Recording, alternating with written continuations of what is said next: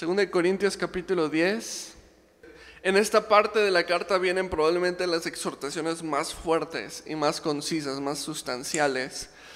Este, vemos que a pesar de que esta es una carta de reconciliación, debido a que los corintios no tomaron muy bien la primera carta y entonces se habían enojado con Pablo, y, pero después se arrepintieron y Pablo escucha del arrepentimiento de los corintios, entonces envía esta otra carta, que es una carta de confirmar su amor por ellos, de reconciliarse con ellos, de extender el perdón hacia los que habían ofendido. Este, y entonces, em, a pesar de que esta es una carta de reconciliación, tiene una gran parte de corrección todavía y de exhortación todavía y, y todo lo que hemos estado viendo este, en estos capítulos anteriores hemos visto que ha sido una parte correctiva de la carta. Los capítulos 8 y 9 vimos que era una corrección debido a que ellos no habían querido apoyar a sus hermanos en necesidad de Jerusalén. Y el capítulo 10, que vamos a estudiar hoy, perdón, este capítulo, aguas con este capítulo, porque probablemente aquí en el capítulo 10 y 11, que vamos a ver la siguiente semana, el 11, vienen las exhortaciones más fuertes. Y vienen las exhortaciones porque los corintios pues habían hecho diferentes acusaciones con respecto a Pablo y a pesar de que ellos habían mostrado arrepentimientos, eh, Pablo aún así tiene que corregir estas áreas y hacerles notar lo que dijeron, hacerles notar lo que están haciendo. Y entonces este capítulo vamos a ver que Pablo hace una exhortación al respecto de las acusaciones que estaban haciendo que le restaban autoridad y que lo menospreciaban y que lo querían desplazar como su apóstol. Este, y viene esta exhortación bastante fuerte y muchos ven este capítulo como una defensa de Pablo. Eh, y de hecho, si tú tienes ahí en tu Biblia una Reina Valera, mm, bueno, cualquier versión de Reina Valera tiene los mismos subtítulos. Probablemente el subtítulo que tenga tu capítulo 10 es Pablo defiende su ministerio. Y sí y no. La realidad es que más que defender su ministerio, está respondiendo a las acusaciones que se le habían hecho. Y entonces en realidad en este capítulo podemos aprender mucho sobre la honra a las autoridades espirituales, porque ciertamente los corintios habían estado deshonrando la autoridad espiritual que Dios había puesto sobre ellos, que era Pablo. Y entonces Pablo al responder ante estas acusaciones podemos ver este, formas en las que nosotros honramos y deshonramos a nuestras autoridades espirituales. Entonces, como te digo, esta es una de las partes más fuertes en exhortación de esta carta, a pesar de que es una carta reconciliativa, también tiene fuerte corrección y exhortación. Entonces vamos a entrar en el versículo 1. Capítulo 10, versículo 1 dice, yo Pablo os ruego por la mansedumbre y ternura de Cristo. Y vamos a hacer una pausa ahí. Notemos la manera en la que Pablo inicia la exhortación, la corrección.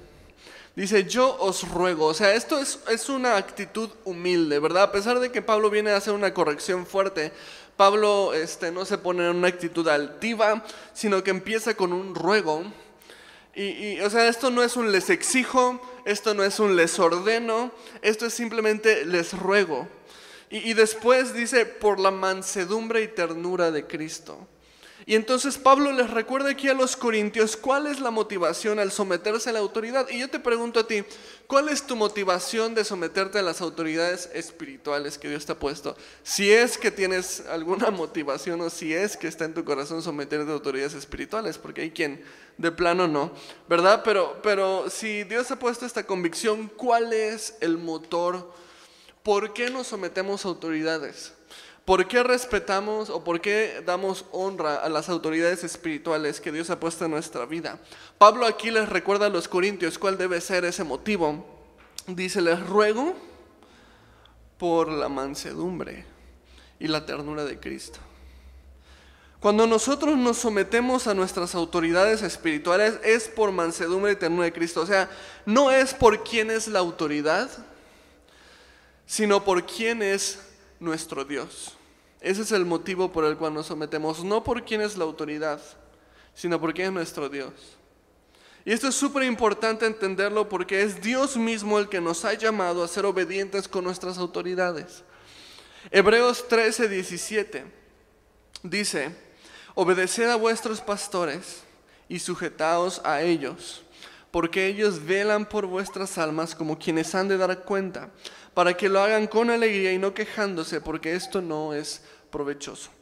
Y si entendemos esto, entonces esto no se va a tratar si me cae bien, si me cae mal, si me parece buen maestro, si me gusta cómo enseña, no me gusta cómo enseña. O sea, hay gente que tiene favoritismo en cuanto a, en cuanto a personas, en cuanto a líderes, en cuanto a pastores. Y entonces a este sí le hago caso, a este no, a este le tengo respeto, pero ese, la verdad, pues no me gusta cómo enseña y no. Y entonces, este, este era el caso de los corintios.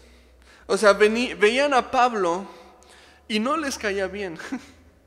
O sea, era, un, era primeramente era muy exhortador, ¿no? Y lo, vemos en nuestra, en nuestra Biblia muy claramente. Y, veían a otros pastores más buena onda, veían a otros pastores, ah, eso sí, eso sí. Entonces Pablo les tiene que recordar el motivo. ¿Cuál es el motivo de la obediencia? Dice, les ruego por la mansedumbre y ternura de Cristo. Y continúa el versículo 1, dice, yo que estando presente, ciertamente soy humilde entre vosotros, mas ausente soy osado para con vosotros. Y entonces Pablo aquí no está presumiendo de su humildad, ¿no? Porque hay gente que es así, ¿no? O sea, no, tú sabes que yo soy bien humilde. Ay, sí, ajá, ¿cómo no? Pero Pablo no está haciendo eso, sino que Pablo está respondiendo a una acusación. Había una acusación en contra de Pablo. Ellos decían, Pablo es muy duro en sus cartas, pero es muy blandito en persona. O sea, como, como que cuando nos escribe este, se arma de valor, pero cuando, nos ve de frente es un cobarde. Eh, algo así están diciendo los corintios, porque Pablo cuando visitaba a los corintios procuraba ser amable, como dice aquí, humilde, procuraba ser amoroso. Y entonces este, eso se decía de, Pablo y los corintios lo menospreciaban. O sea, ah, ese Pablo no es tan duro como parece o no es tan duro como quiere hacerse ver. Porque en cartas es muy duro y, de frente es así bien blandito, ¿no? Y, y la verdad es que es una tendencia a menospreciar al pastor que no es tan duro. Pregúntame si no es cierto. Yo lo sé muy bien. Y me identifico mucho con lo que Pablo dice en el verso 2.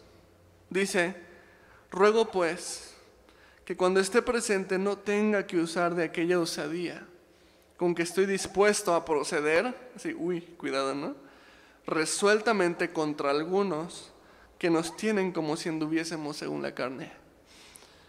De verdad, o sea, lo que dice Pablo aquí, o sea, ¿de verdad quieren que me ponga duro cuando los vea? O sea, ¿se están quejando de eso? Se están aprovechando de eso, de que en carta les exhorto muy fuertemente y, de frente quiero ser amable con ustedes. O sea, de verdad quieren que me ponga duro, ¿no? Dice, porque estoy dispuesto, dice ahí el versículo 12, o sea, les ruego que no tenga que usar aquella osadía con la que estoy dispuesto a proceder. O sea, si eso quieren, pero entonces, como si todavía anduviéramos en la carne, ¿no? O sea, y me identifico tanto con esto que dice Pablo, que porque cuando uno es suave, cuando uno extiende gracia y oportunidades a las personas desobedientes, irresponsables, etc., entonces estas personas tienden a abusar de la gracia. Y Pablo dice, de verdad prefieren que actúe con osadía, de verdad quieren que me ponga duro. Y a veces es una tentación para los pastores actuar con osadía, actuar como si todavía estuviéramos en la carne, porque la gente abusa de la gracia. Y esa es una realidad. Y no sé si alguna vez va a haber algún pastor viendo esta, esta predicación, pero, pero si alguno lo ve, tenemos que entender esto. La gente abusa de la gracia. Y eso es triste, pero nunca va a faltar alguien que, actúe de esa manera. ¿Y por qué abusan de la gracia?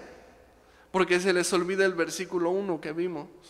¿Cuál es el, el motivo? Dice la mansedumbre y la ternura de Cristo. Y eso debería ser suficiente para ser cristianos obedientes.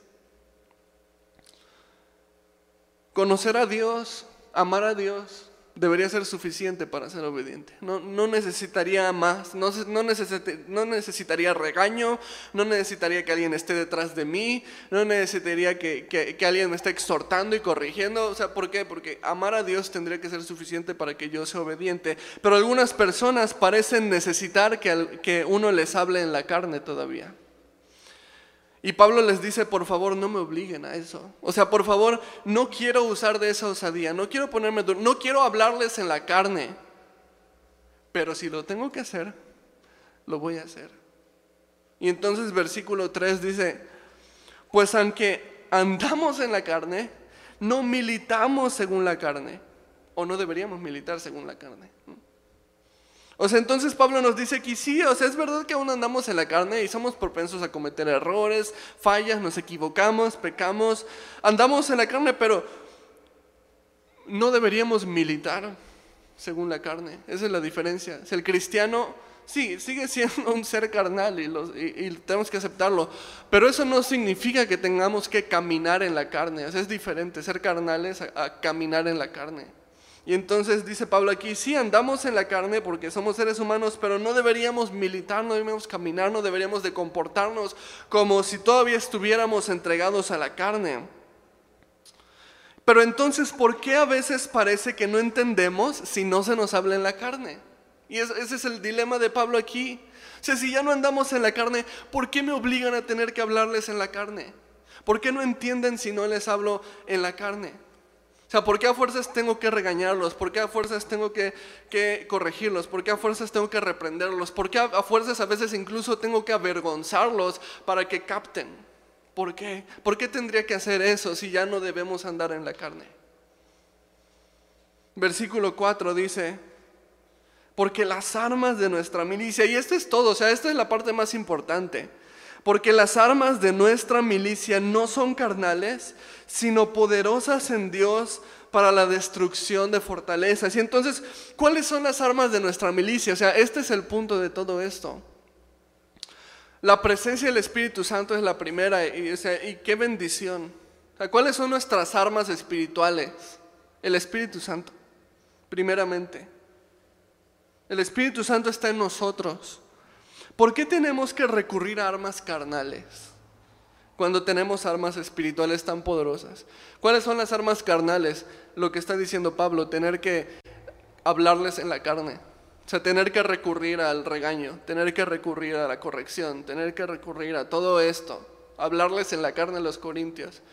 ¿Por qué tendría que recurrir a armas carnales cuando todos tenemos armas espirituales que son tan poderosas? O sea, el Espíritu Santo me trae convicción, es el Espíritu Santo el primero que me corrige, me muestra lo que estoy haciendo mal, esa famosa conciencia que muchos llaman, ¿no?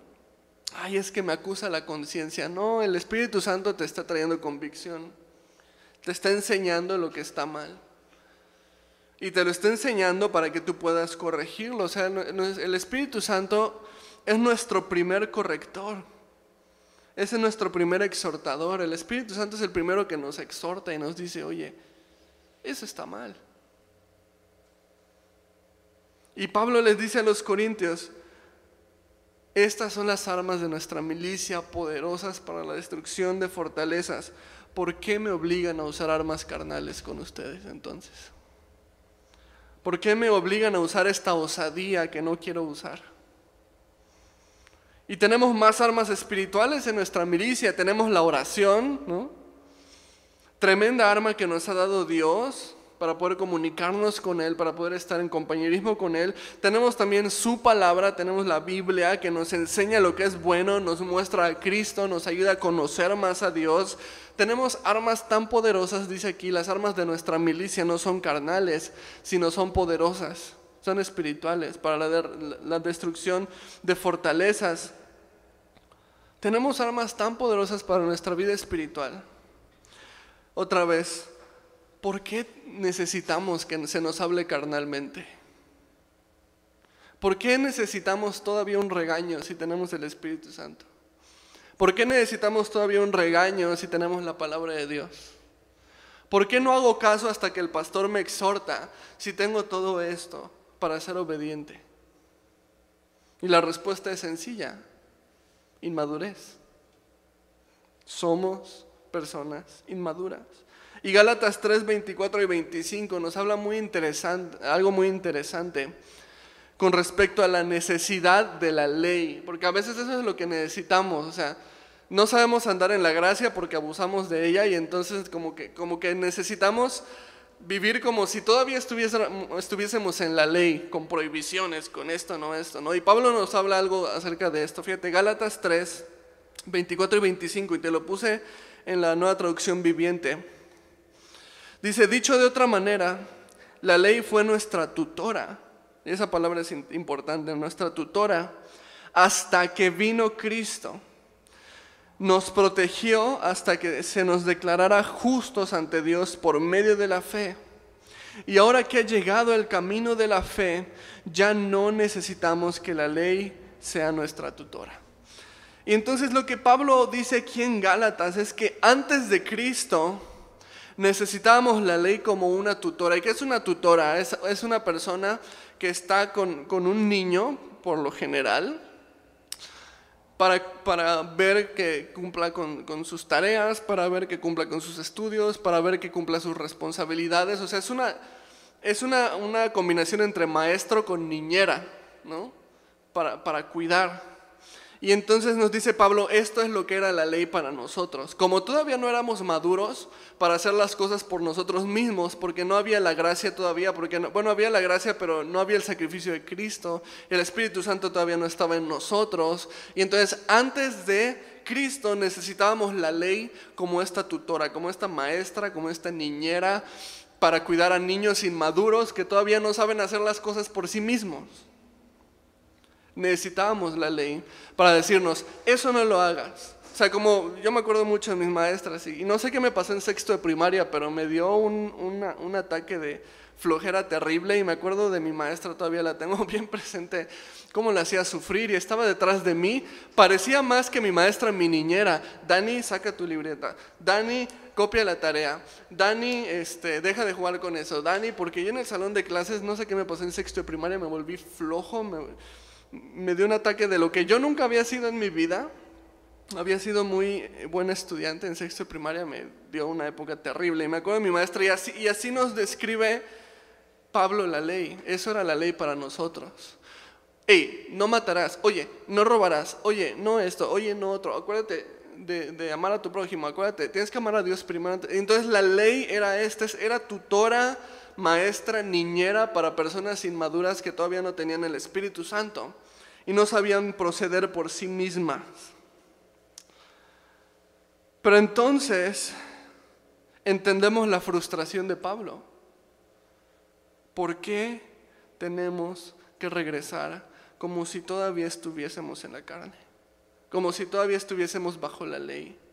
¿Por qué tengo que estar detrás de ustedes como niños inmaduros? ¿Por qué, tengo, ¿Por qué si no les exhorto no hacen? ¿Por qué si no les corrijo no se arrepienten? Somos inmaduros, como si todavía necesitáramos un tutor detrás de nosotros. Y a veces los pastores, por amor a las ovejas, nos ponemos en esta posición. Tener que estar detrás de alguien tener que hablarte más fuerte, como si todavía anduviéramos en la carne. No tendríamos la necesidad de hacerlo porque ahora estamos en Cristo. Se supone que, que ya no necesitas a alguien detrás de ti porque el Espíritu Santo es tu, enseña, tu maestro. Pero como hay, hay inmadurez, por amor a las ovejas, nos ponemos a veces en esa posición. ¿Y qué tenemos que hacer? Versículo 5, continúa Pablo hablándoles, dice, derribando argumentos y toda altivez que se levanta contra el conocimiento de Dios y llevando cautivo todo pensamiento a la obediencia a Cristo.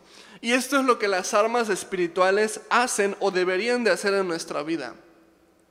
Cuando yo camino con el Espíritu Santo, cuando, cuando yo persevero en la oración, cuando yo busco la palabra, o sea, cuando estoy agarrando mis armas espirituales, automáticamente estas armas espirituales dice que me llevan a derribar argumentos, derribar altivez en contra del conocimiento de Dios, eh, llevar obediencia a Cristo, o sea, todo pensamiento cautivo en obediencia a Cristo.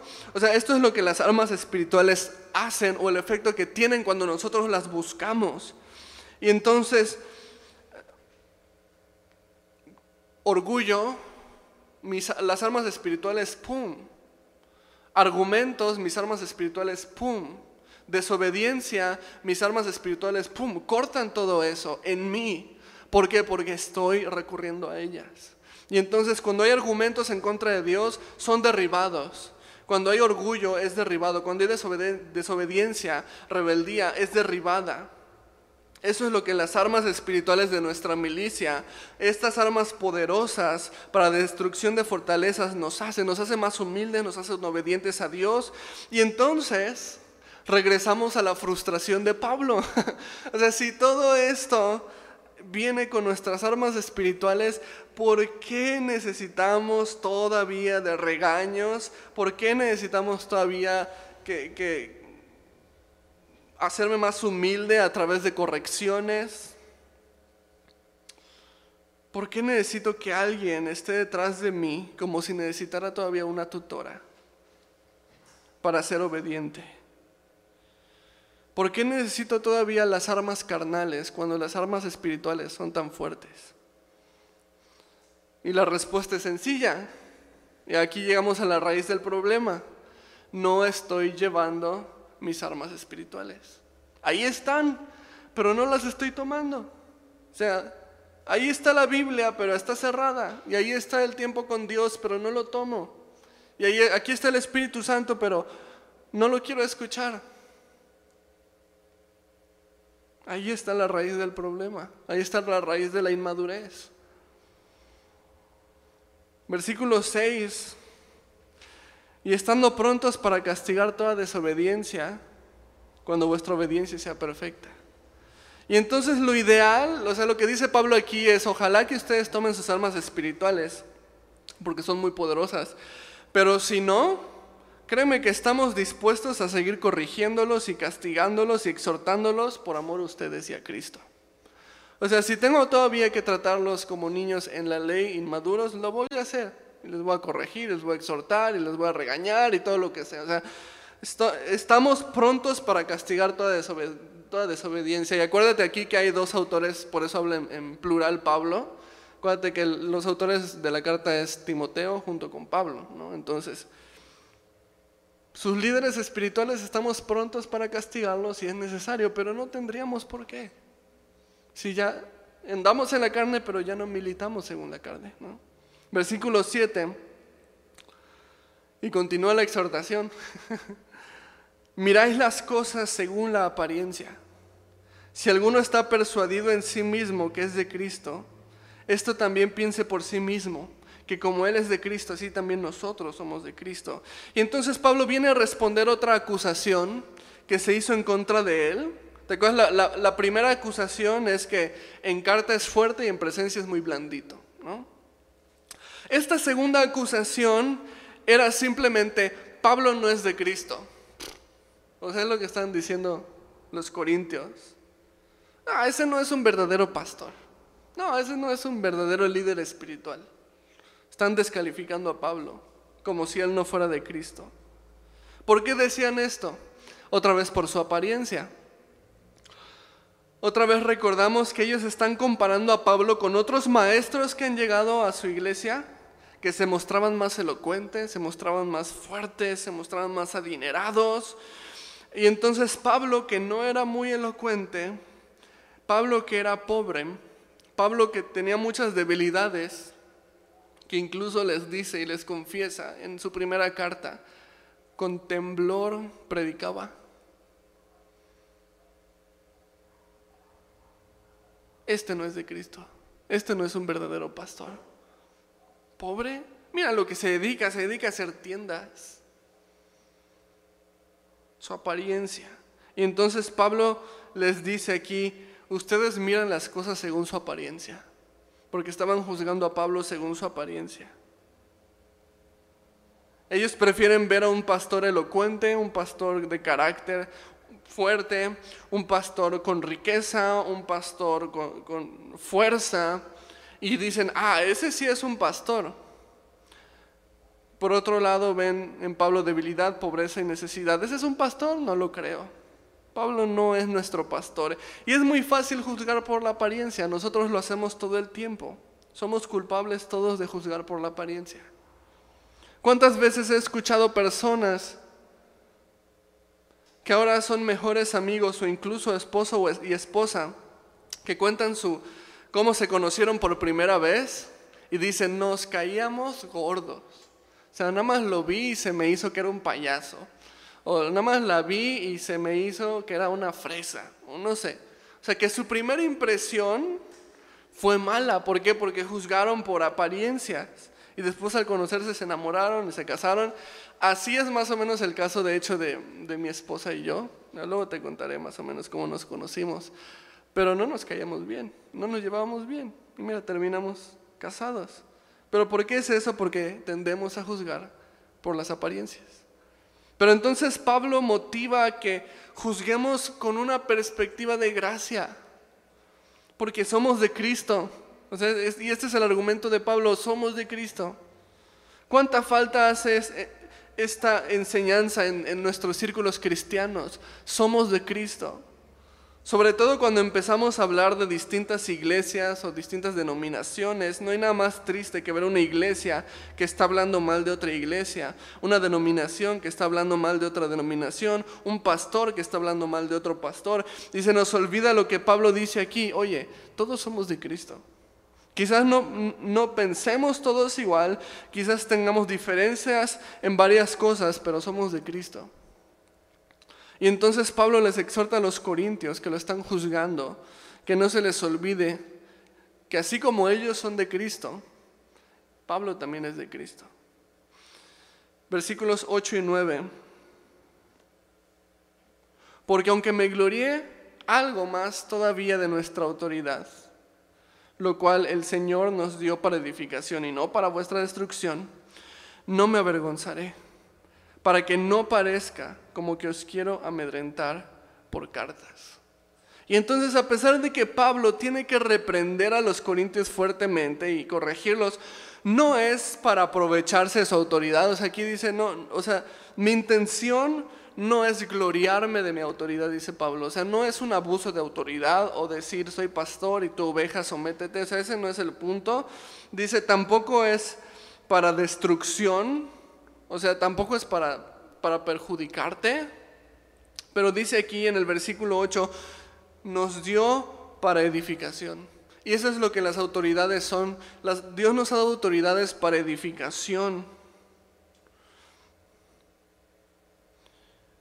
El motivo por el cual Pablo les está hablando tan fuerte es para edificarlos, porque ellos necesitan esto en su vida espiritual. Que ojalá no les tuviera que hablar tan fuerte, Ojalá no fuera necesario, pero así Dios está edificando a esta iglesia. Dios le dio un llamado a Pablo para edificar la iglesia de los Corintios. Y a veces, si tú quieres edificar algo, a veces tienes que derribar otras cosas.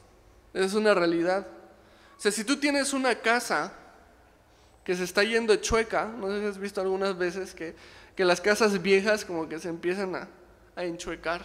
Y te das cuenta porque se cuartea el techo, y, porque, pues sí, o ya parece la cabaña del tío Chueco, o sea, están, están, están yendo de lado. Entonces, ¿qué tienes? Si tú quieres edificar esa casa, o sea, si tú quieres meter cimiento, ¿qué tienes que hacer? Tienes que romper pared, tienes que romper cimiento viejo para empezar, pum, a meter nuevo cimiento, de manera que la casa puede edificarse. Y entonces lo mismo, a veces, o sea, Dios ha puesto a los pastores para edificar la iglesia, pero a veces para edificar hay que destruir también ciertas cosas. Y a veces hay áreas en tu vida que tú no quieres tratar, que tienen que ser tratadas. Y a veces hay cosas en las que tienes que ser corregido, que no te va a gustar. Pero a veces así tiene que ser. Muchas veces tienes que ser confrontado por tu pecado, muchas veces tienes que ser corregido, muchas veces tienes que ser incluso reprendido. No nos gusta usar armas carnales, pero a veces son necesarias. Es parte de la labor que es ser un líder espiritual y la intención no es destruir, avergonzar, intimidar, sino edificar. Y espero que lo puedas tomar de esa manera cuando te toque ser edificado. Cuando sea tu casa la que se está yendo chueca y entonces te toque recibir la edificación. Porque la edificación viene de muchas maneras. Viene, por supuesto, por medio de amor, por medio de gracia, por medio de paciencia, pero también viene por medio de corrección, viene por medio de exhortación, de reprensión. Y espero que lo puedas ver de esa manera, que está siendo edificado. Versículos 10 al 12. Porque la verdad, a la verdad dicen, las cartas son duras y fuertes, mas la presencia corporal débil y la palabra menospreciable. Esto tenga en cuenta tal persona, que así como somos en la palabra por cartas, estando ausentes, lo seremos también en hechos, estando presentes. Porque no nos atrevemos a contarnos ni a compararnos con algunos que se alaban a sí mismos, pero ellos midiéndose a sí mismos por sí mismos y comparándose consigo mismos, no son juiciosos. Y entonces a veces así pasa cuando una persona es corregida. No se siente mala, no quiere reconocer que ha fallado, porque dice aquí, se alaba a sí misma, por sí misma, se compara, se mide consigo misma, entonces dice, no, dice, no son, no son juiciosos, o sea, no, somos muy buenos. No, nosotros pura gracia. Ah, y si tú quieres corregir, pues entonces estás mal porque no estás usando la gracia. Y dice Pablo, no, el problema no es ese, el problema es que te estás comparando contigo mismo, te estás alabando a ti mismo, o sea, estás en, ti mismado, estás ensimismado contigo mismo. Y entonces, ¿con qué nos deberíamos de comparar? ¿Cuál debería ser el estándar? Jesús. Cualquiera se siente buena persona cuando se compara consigo mismo o con personas que le conviene compararse. Pero cuando te comparas con Cristo, no te queda más que decir, soy malo, soy pecador, soy inmundo. Isaías, ¿te acuerdas? Ay de mí, muerto soy. Mis ojos han visto la gloria de Dios. Persona inmunda, de pueblo inmundo, de labios inmundos, decía Isaías. ¿Por qué? Porque por primera vez ve la gloria de Dios. Y al compararse con la, con la gloria de Dios dice, estoy muerto, soy malo. Ahí está el verdadero estándar. Todos somos buenos en nuestra, buena, en nuestra propia opinión, todos somos sabios en nuestra propia prudencia, pero es cuando nos comparamos con Cristo que vemos nuestras deficiencias. Y eso es necesario, por eso tenemos que venir a la palabra. O sea, por eso es tan importante que tú tengas una relación personal con Dios a través de la escritura, porque sabes que la escritura es como un espejo que te enseña lo bueno que es Dios y lo malo que eres tú, y entonces eso transforma tu vida y te ayuda a conocer más a Dios. Por eso Santiago dice que la ley es como un espejo. Versículos 13 y 14 continúa. Pero nosotros no nos gloriaremos desmedidamente, sino conforme a la regla que Dios nos ha dado por medida para llegar también hasta vosotros, porque no nos hemos extralimitado como si no llegásemos hasta vosotros, pues fuimos los primeros en llegar hasta vosotros con el Evangelio de Cristo. Entonces lo que Pablo dice aquí es, no es como que no tenga derecho de, de, exhortarlos, no es como que nunca haya em, invertido amor en ustedes, no es como que nunca haya invertido gracia en ustedes. De hecho, fui el primero en, mostrarles el Evangelio de Cristo. O sea, no es como que no tenga el derecho de exhortarlos. Y sabes que una persona que te ha dado amor, una persona que te ha mostrado gracia, una persona que te ha mostrado a Cristo, esa persona tiene derecho de corregirte. Y esa persona tiene derecho de exhortarte, y tú deberías de honrar a tal persona. Si has recibido tales cosas de tal persona, así como los corintios han recibido de Pablo ese amor, esa gracia, esa misericordia, ese evangelio, y deberían de honrar su autoridad por lo mismo. Si tú tienes una autoridad en tu vida que ha invertido eso en ti, debes honra a esa autoridad. Si alguien ha invertido espiritualmente en tu vida, ha orado por ti, Es mejor que veas a esa persona con ojos de honra y que le des su lugar cuando tenga que corregirte, porque efectivamente Dios ha puesto a esa persona como líder espiritual. Sean tus padres, sean tus maestros, sea tu pastor, sea tu líder de ministerio, sea tu hermano en Cristo. Tenemos a veces hermanos en Cristo que ni siquiera tienen título de pastor o líder, pero han invertido tanto en nuestra vida que les debemos honra por eso. Pero si a la primera que se te quiere exhortar, si a la primera que se te va a confrontar con tu pecado, vas a pintar tu raya, entonces eres una persona ingobernable. No, no sabes honrar la autoridad espiritual, claramente tampoco sabes honrar a Dios. Versículo 15 dice, no nos gloriamos desmedidamente en trabajos ajenos, sino que esperamos que conforme crezca vuestra fe, seremos muy engrandecidos entre vosotros conforme a nuestra regla. Y ese es el resultado de una persona que va madurando en su vida espiritual. O dice Pablo aquí que él espera que conforme la fe de los corintios vaya creciendo, entonces ellos puedan engrandecer a sus autoridades espirituales. Y esta palabra engrandecer simplemente significa honrar. O sea, Pablo no quiere que lo pongan en un pedestal. Dice, ah, quiero que me engrandezcan. En, no, no, en ese sentido no. La palabra nos está hablando de honra. O sea, yo espero que conforme ustedes crezcan en fe, o sea, maduren, puedan ver la honra a la autoridad. Eso es, eso es un, una manera en la que nosotros podemos medir qué tan maduros estamos espiritualmente. Pero si somos rebeldes y nuestra, nuestra primera este, reacción ante autoridad, instrucciones o correcciones, rebeldía, es, es no, es y por qué, es... Entonces muestra, revela inmadurez. Una persona madura respeta la autoridad, una persona inmadura cuestiona y hace todo para deshonrar la autoridad. Versículos 16 al 18 y que anunciaremos el Evangelio en los lugares más allá de vosotros, sin entrar en la obra de otro para gloriarnos en lo que ya es para...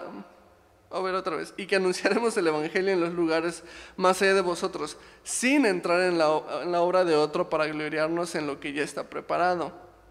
Mas el que se gloría, gloríese en el Señor. Porque no es aprobado el que se alaba a sí mismo, sino aquel a quien Dios alaba. ¿Y qué palabra tan importante es esa? Es algo extraño pensar en que Dios va a alabar a una persona, ¿no? ¿Por qué? Porque nosotros alabamos a Dios, Dios no nos alaba a nosotros. Pero esta palabra alabar no nos habla de rendir adoración, como si uno nos fuera a rendir adoración, sino simplemente nos habla de recibir reconocimiento. Y, y, entonces la exhortación final de Pablo en este capítulo me parece muy buena y muy adecuada. ¿Quieres recibir algo de reconocimiento? Busca que eso venga de Dios. O sea, uno de los ejemplos más hermosos de lo que es esto, que Dios te dé reconocimiento, lo encontramos en el libro de Job. Si tú ves Job 1.8, fíjate, está hablando Dios con Satanás y Dios le dice a Satanás, fíjate, ¿no has considerado a mi siervo Job que no hay otro como él en la tierra? Varón perfecto y recto, temeroso de Dios y apartado del mal. Que Dios diga algo así de un ser humano, ¿no te parece increíble? ¿No te gustaría que cuando Dios te mire, esto fuera lo que pasara por su mente?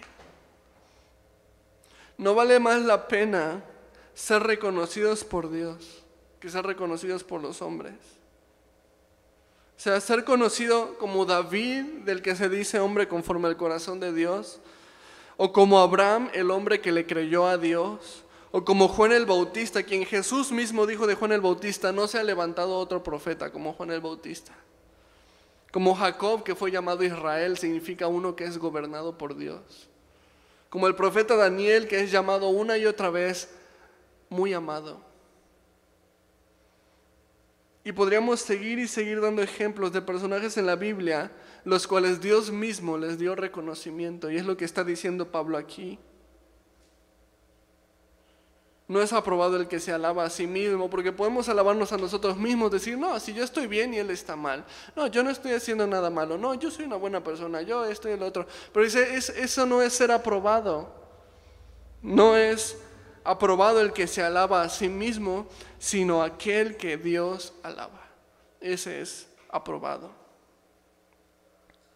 Entonces perseveremos, que ese sea nuestro motor. Y regresamos a lo mismo. ¿Cuál, ¿Cuál, es el motivo por el cual nosotros obedecemos, nos sometemos a autoridades? Por amor a Dios. Buscando el reconocimiento no de los hombres, sino de Dios. Que yo sé que si yo honro mi autoridad y soy obediente a ella, yo voy a recibir mi recompensa de Dios y no de los hombres. Perseveremos por esto, por conocer a Dios, ser conocidos por Dios no necesitar regaños porque mi amor por Dios es suficiente para ser obediente. No por temor, porque hay quien es obediente, pero de nada le sirve porque es obediente por miedo. Hay quien es obediente por miedo y dice, uy, no, es que ese pastor sí es bien duro, aguas, porque si llegas tarde te pone como chancla. ¿Y por qué estás llegando temprano entonces? Por temor. Y ni siquiera por temor de Dios, por temor al hombre. No, eso no sirve. Hay quien es obediente por conveniencia. A lo mejor alguien tiene un pastor que le gusta ensalzar y encremar a las personas que son muy puntuales son, y quieres que el pastor te use como ejemplo en una predicación porque esa es su costumbre. No, al hermano fulanito que da su diezmo bien, mira. Por conveniencia. No. De nada sirve. Ya tienes tu recompensa de los hombres. Pero la manera en la que Dios quiere que encontremos nuestra obediencia está en el amor por Él. Y eso solamente puede venir cuando tú comprendes que Dios te ama tanto que dio su vida por ti para salvarte,